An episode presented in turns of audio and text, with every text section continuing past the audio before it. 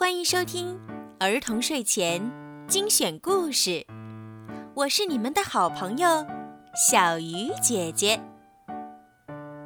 今天，小鱼姐姐要为你们讲什么好听的故事呢？一起来收听吧。米小圈上学记之全都回来了。三月十六号，星期一。今天，我喜欢的胡子老师没有来上语文课，因为姜小牙喜欢的莫老师回来了。我很怀念胡子老师，因为他相信我说的每一句话。语文课时，莫老师分给我们每人一块喜糖，同学们都高兴地吃了起来。只有姜小牙没吃。他还是无法接受莫老师结婚的事实。下课的时候，姜小牙把那块糖给了铁头。可是姜小牙，你为什么把糖给铁头而不给我呢？难道我们不是好朋友吗？铁头拿着糖正准备吃，我出现在铁头面前。铁头，我给你变个魔术吧。好呀，好呀，是什么样的魔术呢？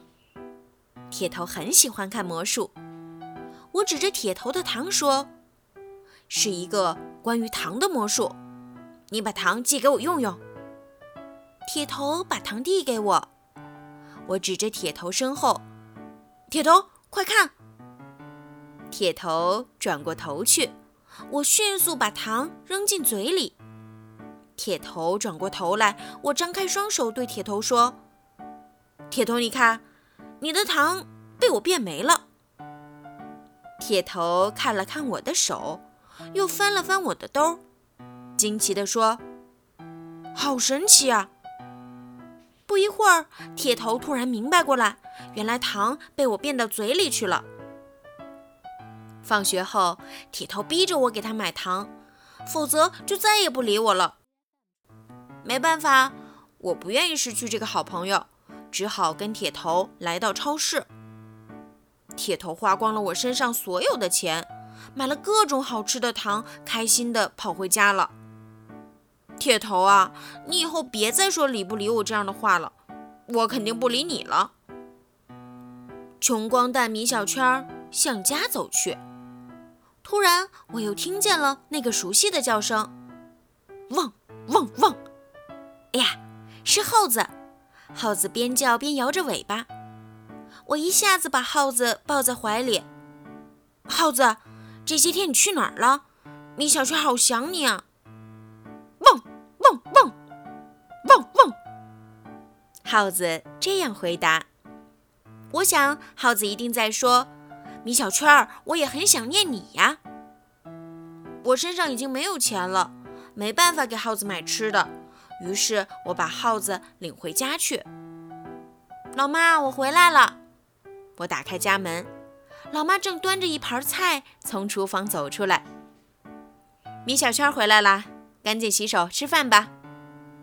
等一等，老妈，你看我把谁领来了？我把耗子抱起来给老妈看。汪汪汪！耗子跟老妈打着招呼。啊，狗！老妈吓得把盘子掉到地上，飞快地跑进自己的房间，关上了门。米小圈，快把狗带走！我没有想到老妈居然这么怕狗。老爸偷偷告诉我，老妈小时候被狗咬过，她有恐狗症。